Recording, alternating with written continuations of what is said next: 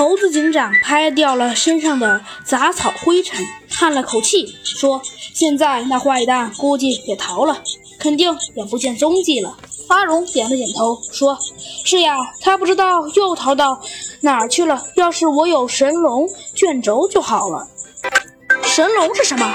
神龙卷轴又是什么玩意儿？猴子警长和弗兰熊异口同声地问道。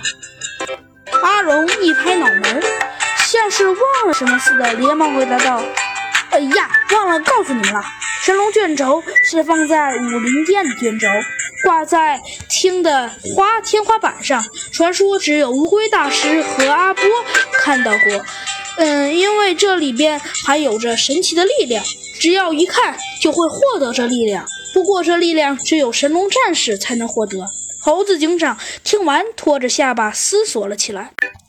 弗兰熊一拍大腿，叫道：“有了！只要有这力量，我们就可以打败坏蛋了。”阿龙却摇了摇头。可是你们不是神龙战士呀！一想到这儿，弗兰熊又只好无奈地叹了口气。就在这时，猴子警长却开口了：“我倒觉得那坏蛋偷的东西只是掩人耳目罢了。其实他还有真正的布局，是偷走神龙卷轴吧？”什么？阿荣和弗兰熊大吃一惊。猴子警长竖起一根手指：“这只是我的推测罢了，真正……”他要干什么，我也不清楚，但一定和神龙战士有关，和反动，呃，是和乌龟大师有关。猴子警长差点忘了，这是个神秘的任务，不能告诉市民。